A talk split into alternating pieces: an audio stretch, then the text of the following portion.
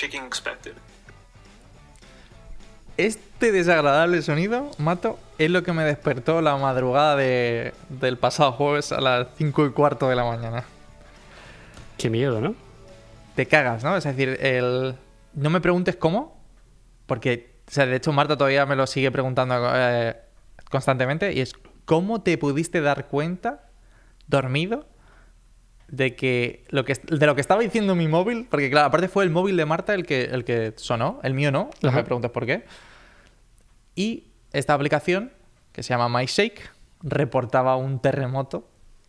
¿Puedes plan, traducirme lo que decía el mensaje? Dice terremoto, dice tírate al suelo, cúbrete y eh, espérate, Espera. ¿sabes? Espera. Dice shaking expected, ¿no? En plan, eh, se espera como que, que se mueva hasta un poquito. Esto fue a las 5 y cuarto de la mañana. Yo no, no me preguntes por qué. Lo entendí. O sea, ya, claro, yo lo había, lo había escuchado más de una vez. Lo entendí. Desperté a Marta. Marta, no sé, estaba súper sopa, no se enteró de qué estaba pasando, ¿vale? y le digo, "Te- ha sonado la alarma de terremotos. Y me dice, ¿y qué, qué hacemos?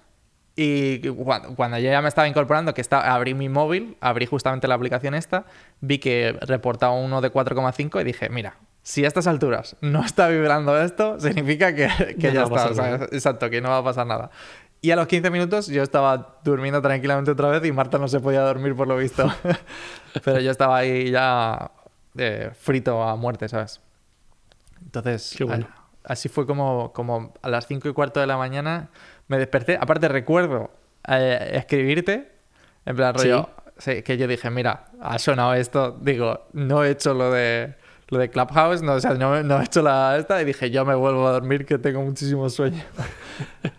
Pero no se movió nunca nada al final, ¿no? No, no, no, aquí no se movió absolutamente nada. De hecho, luego el, el terremoto acabó siendo de 3,6, que prácticamente por encima, o sea, 3,5 no se nota nada, o sea, no sé que Ujú. esté justamente encima del epicentro, o sea que... Claro. Bueno, yo no sé si lo sabes, sí, sí que sabes, que yo soy de Mendoza, de en Argentina, que es un sitio que es una zona sísmica. De hecho, terremoto, eh, nosotros usamos la escala de Richter y 3.6 es un martes por la tarde. Y terremoto pasa a ser para nosotros a partir de 7. De ¿vale? 7. Antes, un- antes le llamamos temblor.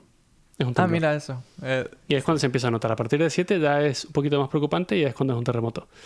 De hecho, es muy curioso porque nosotros en las escuelas, eh, que para nosotros es muy común porque hemos nacido ahí y, y hemos vivido muchos temblores, pero en las escuelas, cada cierto tiempo, se hacen simulacros de terremoto. Sí. qué y te hacen meterte debajo de las mesas del- de la escuela. Todas las ventanas de las escuelas tienen una cinta que va pegada para que si se rompen los cristales no salten para todas partes. Claro. Eh, los, los edificios tienen una, una altura máxima que pueden que se pueden construir porque es una zona muy sísmica. Está todo Súper construido. preparado. Súper preparado y ya porque estamos acostumbrados. Para mí es muy normal. Yo nunca he vivido un terremoto fuerte, pero sí varios temblores. Y a mí siempre me han parecido muy divertidos, porque claro, nunca ha habido nada grave, pero Qué- claro, hasta que, hasta que hay uno chungo y luego Hasta ya veremos, pase. ¿no? ya. Qué, qué curioso, la verdad. Bueno, yo ahora vivo también en una zona sísmica. Eh, estoy. Lo tengo por aquí puesto, posterior. Estoy entre las fallas de San Andreas, Calaveras y Hayward, o algo así. No sé cómo. Y bueno, claro, o sea, para no perderme ninguno. claro. Pero, como siempre, es decir, yo te. Ante todos estos problemas, bueno, efectivamente contacté a mi buen amigo eh, mendocino y le pregunté, oye, que. ¿Qué hago? ¿Qué te, qué te- qué te parece? Es decir, que dije, vaya mierda, por ejemplo, ¿por qué, por qué a Marta le ha funcionado también su aplicación y a mí no? ¿Sabes? Entonces, como ahora estoy en este momento de automatizo absolutamente hasta cuando tiro de la cadena del váter, ¿sabes? En plan, Claro. rollo, hostia, que le puedo poner un sensor a la cadena del váter y detectar cuando, ¿sabes? Cuando, cuando ha llegado algo al, al agua del váter y tirar de la cadena automáticamente. Eh, pues si puedo lo hago. Y entonces dije, bueno, ¿por qué no busco un, no sé, sismógrafo. algo? Claro, sí, no, no. Empecé, empecé por lo básico, empecé por, por algún. API del gobierno. Estoy seguro que, ¿sabes? Yo que sé, que incluso esta aplicación, digo, seguramente tenga un API o algo así que me permita entender eh, estas alertas y, y yo qué sé, y enciendo las luces. Encender luces ¿sabes? o algo, claro. claro, encien- enciendo las luces, oye, digo, vale, significa que si se encienden las luces automáticamente me tengo que meter debajo de la mesa. Algo en plan, no sé. Como las prenda Marta mientras estás durmiendo y las que se encienden vas a saltar abajo de la mesa. Hostia, sa- salto, salto, me meto debajo de la mesa y empiezo ahí como...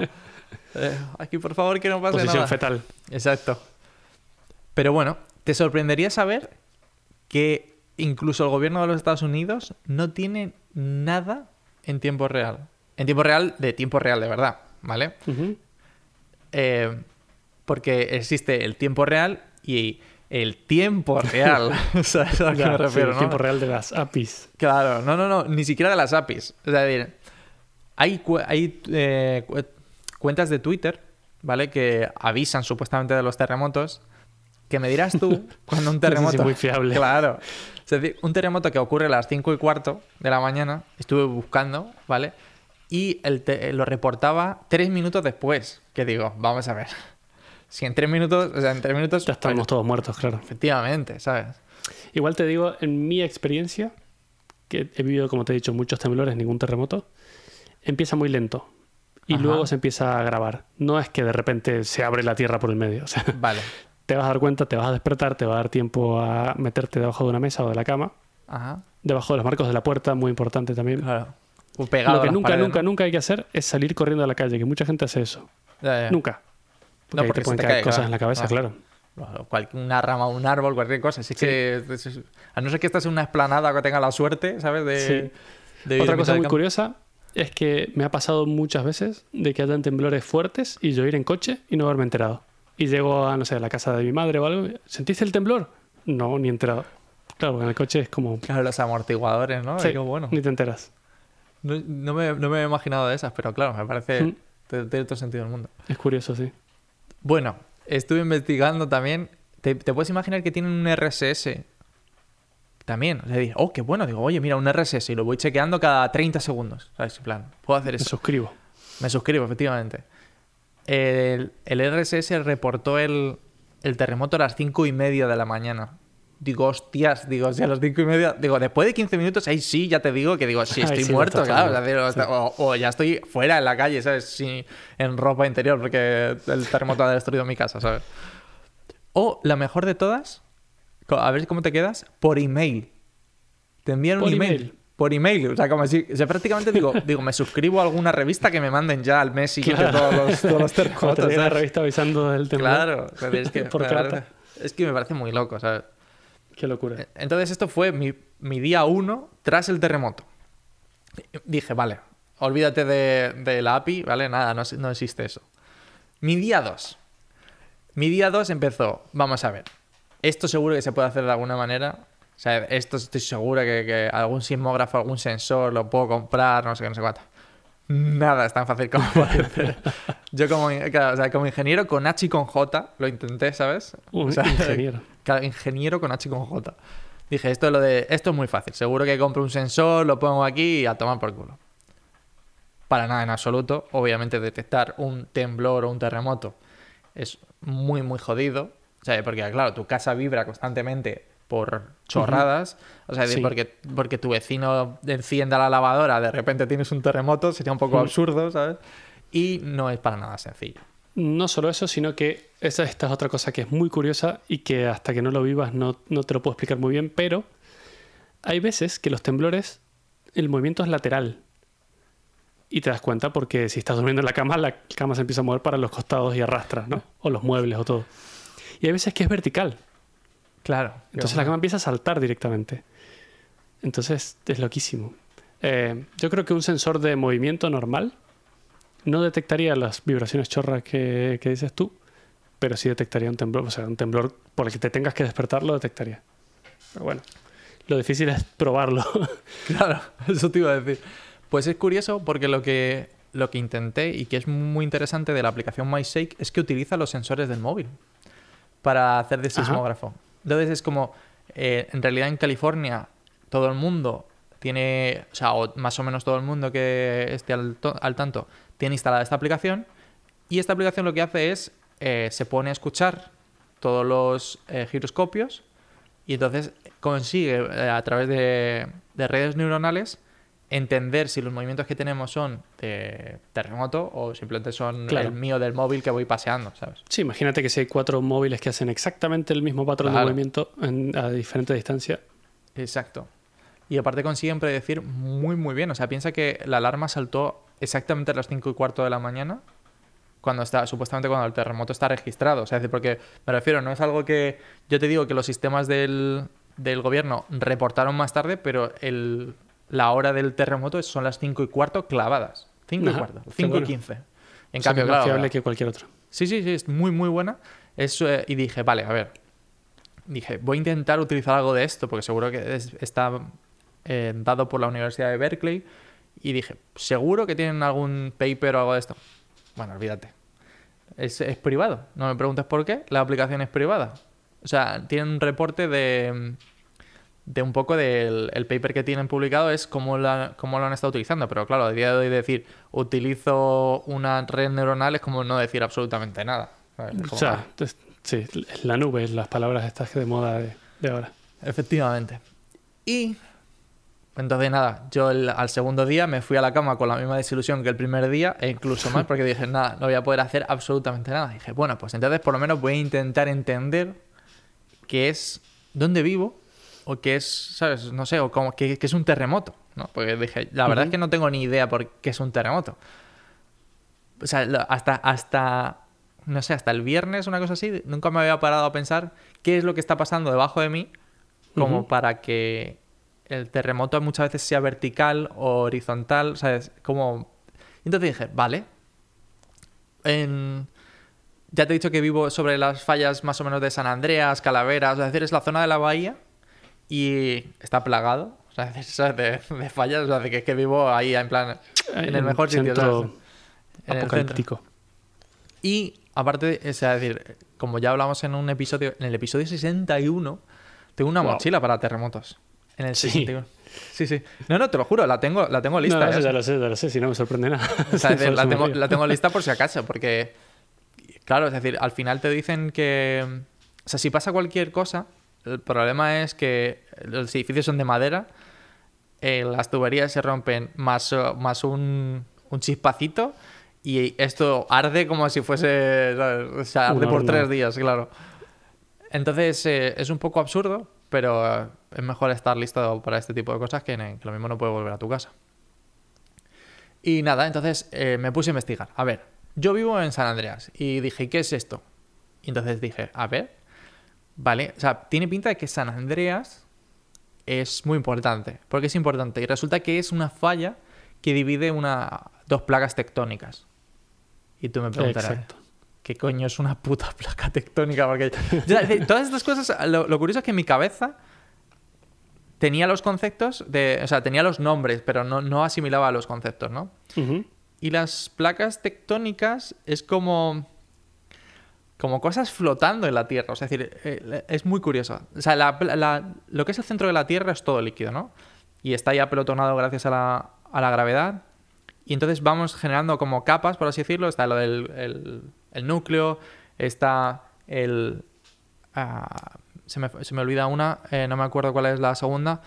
Pero bueno, luego está el manto, la litosfera, que, o sea, es decir, el manto sigue siendo líquido, la litosfera sigue siendo líquida, ¿vale? O sea, es decir, pero pasamos de unas temperaturas de 5.000 grados en el interior de la Tierra a unos 3.000 en el manto, a unas 1.000 en... O sea, es decir, todo eso sigue siendo líquido, no hay nada, Claro. nada a esas temperaturas que sea sólido, básicamente. O sea, muy pocos materiales son, son sólidos a esas temperaturas.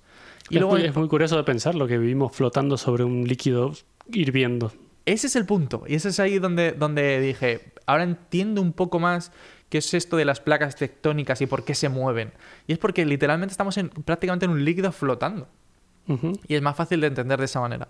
Entonces, el- las placas tect- la placa tectónica sobre la que yo vivo, que es la, la de Norteamérica. Y está junto, junto con la placa del Pacífico. Tiene sentido, ¿no? O sea, es decir, vivo al lado del Pacífico, ¿sabes? Eh, Claro. pero resulta que vivo en una de las zonas, entre comillas, más seguras de- del mundo. Porque las, las dos placas, si están flotando sobre un líquido, efectivamente, es como que en vez de estar empujándose una a la otra, como si fuese, ¿sabes?, un coche y un camión, ¿sabes? En realidad es como que están rozándose. cada, en- en vez- van en direcciones distintas. Una Vale. va hacia el sur, que es la placa de Norteamérica, o sea, es decir, está yendo como hacia el sureste, y la placa del Pacífico va hacia el noreste. Entonces es como que, bueno, pues como cuando te rozas el coche con una columna, ¿sabes? En plan, bueno, la columna no se mueve en realidad, pero si fuese Claro. para el otro lado, pues sería eso. Se va a sentir, pero no es. grave. Exacto, exacto, no es tan grave. Esto lo- Mira ese mismo mapa. Sí. Baja hasta donde vivía yo, Efectivamente, justo. Sudamérica. Pues ahí está la placa de Nazca, que es la que está en el océano. Y luego está otra, que es la placa de Sudamérica. Se están empujando una a la otra. Ese es el Y el- punto. El tema es que cuando se empujan una a la otra, se montan una Exacto. sobre la otra. Es como clic. Y ese, ese movimiento es el que te hace derrumbar todas las casas. Ese justo se conoce, la, la placa que, la sobre la que yo vivo, o sea, es decir, la falla sobre la que yo vivo, es, eh, se conoce como límite transform- transformador o algo así, o sea, eh, transform boundary, que básicamente es la energía no se, no se junta, porque básicamente se está transformando de una a otra y ya está. Claro, en no cambio, sobre la que tú vivías es convergente, efectivamente. Es decir, las dos fuerzas están ahí. Es como si un camión y un coche se estrellasen el uno contra el otro. Exactamente. Por eso, nosotros sabemos que es muy bueno que haya temblores muy seguido. Porque esos temblores van liberando esa energía de a poco. Tal El problema es que si no tiembla durante mucho tiempo y sabemos que estamos en una zona así es porque se viene alguna jodida. Exacto, tal cual. Es cierto que no hay ninguna manera de predecirlos, pero estadísticamente hablando, eso es lo que pasa. Y tiene todo el sentido del mundo, porque cuando se están montando una sobre la otra, si te paras a pensarlo, hay una zona de la que está perdiendo, entre comillas, que se va hacia abajo, que sigue yéndose hacia abajo. Entonces, si te fijas, está, es como que... Eso, justo como un camión y un coche que se estrellan uno contra el otro, el coche seguramente se meta debajo del este, pero imagínate que ahora encima hay líquido debajo. Y llega un momento que la- el trozo de tierra que eh, se está tirando hacia abajo pesa tanto que se desquebraja. Y entonces ahí es cuando se libera de repente una energía que, eh, claro, que se suelta un trozo y la presión que tiene la Tierra, ya no, es decir, sobre la, sobre la parte de abajo, empuja a las dos placas y hace Claro. cuando se mueve muchísimo, muchísimo, muchísimo, muchísimo. Es decir, ese es el movimiento vertical que existe. Porque normalmente es horizontal, por lo que dices tú, dos placas, una contra la otra, se mueven entre ellas un poquito. Pero en cambio, cuando el trozo que está debajo se suelta y se cae hacia el interior de la Tierra, es una presión vertical que levanta las De dos placas. claro. El aro. Exacto. Y ahí es donde Pero es ocurren que los además-. Otra cosa, otro detalle no menos importante es que así es como se forman las montañas, justo. Tal cual. Exactamente así. Mira eh, otra vez en el mapa que me has puesto, eh, donde se junta la placa de Sudamérica con la de Nazca, que es la que está en el océano. Ahí son los Andes. Todo eso es la cordillera de los Andes, que va directamente de norte a sur de Sudamérica completo. Sí, porque sea que- justamente se está levantando. Justo ahí está el- la falla. De hecho, si miras en el mismo mapa, que lo dejaré en las notas del episodio, en la placa de la India, la placa de la India con Eurasia. Es ahí donde se han formado el Everest, en la cordillera Claro, de ni más ni menos. Entonces, eh, es curioso, ¿no? Es eh, el que se forman en los sitios donde, donde convergen dos placas y se, se dan de hostias, básicamente. Sí, sí, Ah, eso se sí, empieza a acumular ahí. eso sí, imagínate que ese camión, o sea, es decir, hablaba de un camión y un coche porque en concreto la de Nazca y en la de Sudamérica, en realidad la de Nazca es terrestre y tiene una, y tiene una superficie, tiene una mucho más alta, entonces es muy difícil que algo Moverla. que, claro, muy difícil que la placa del océano vaya por encima, ¿sabes? Es como, mm, no, tú vas a ir por debajo, es seguro, ¿sabes? Pero es curioso porque, claro, en otros sitios como la de India y Eurasia, pues efectivamente ahí las dos son de tierra se- uniformes y entonces se convergen y se forman esas montañas. Eso sí, con nada. En muchísimo tiempo. ¿Por qué? Porque las velocidades de este camión y este coche son de. Al loro, ¿eh? 10 centímetros anuales. Exactamente. O sea, es, es algo absurdísimo. Sí, lo que no significa que crezca para arriba 10 centímetros anuales, sino No, que no. se desplaza de costado 10 centímetros anuales. Efectivamente. Y eso crecerá para arriba a saber un par de milímetros a lo mejor. Claro. Pero es curioso. Es decir, como detalle, te voy a decir que tus uñas, las de las manos, te crecen 3,6 centímetros anuales. o, sea, o sea, tus Más o uñas. menos eso es lo que se ha desplazado. que- exacto, tus uñas van. O sea, es decir, si juntases tres uñas de lo que te ha crecido anualmente, eso es lo que se mueve la placa tectónica. Es- no van muy rápido. O sea, o son el, el coche eléctrico de los Simpsons, ¿sabes? No voy muy rápido ni llego muy lejos. Te agradezco que hayas buscado ejemplo con uñas que sí tengo y no con pelo, que era lo más obvio, pero sé que lo has hecho por mí, gracias. Sí, sí, ya, ya lo sabías tú. Pero bueno, donde, como has visto, donde hay un sitio donde hay donde convergen, habrá otro sitio donde divergen. Obvio. O sea, es decir, si hay un sitio donde se están empujando, habrá otros sitios Claro. donde se estén separando, ¿no? Pues no tiene ningún sentido. Y efectivamente, en esos sitios lo que pasa es que, como el Mar Rojo, en, seguro que te suena lo del canal de Suez, Ujú. porque hace poquito hubo un barquito Ahí, ahí que ahí dijo- es donde se atascó el barco, Claro. que dijo el barco, yo quiero ser libre, intentó saltar y se quedó ahí atrancado. sí. Eh, bueno, pues ese, en el mar justamente que está al sur de ese canal, es una, una falla divergente. Y lo que pasa es que las, las placas se están separando, la lava que está de- debajo intenta salir por esa grieta, el agua la enfría y se forma más placa. Básicamente se está acumulando placa, o sea, es decir, está como Se va creciendo. agrandando, ¿no? Claro, exacto. Entonces lo que pasa es que en los trozos donde, como hemos dicho, donde convergen y luego hay un trozo de tierra que va hacia abajo y se acaba soltando y se va hacia el núcleo, pues vuelve, es una es un sistema de convención, de convección que básicamente como las lámparas de lava, ¿no? O sea, cae el trozo porque se porque está frío, llega al núcleo, se calienta y luego vuelve a intentar salir. Ajá. Así es como, como funcionan nuestros, nuestras placas tectónicas. Qué bueno, súper interesante. ¿Y cómo, o sea, es decir, cómo sabemos que se mueven? Que esa es súper buena. Resulta que tenemos unos satélites, he dejado otro mapita debajo, que también dejaré el enlace, que tenemos puntos en la Tierra que están traqueados desde el espacio. Gracias, ¿sabes? Porque si no, no nos hubiésemos podido dar cuenta de esto.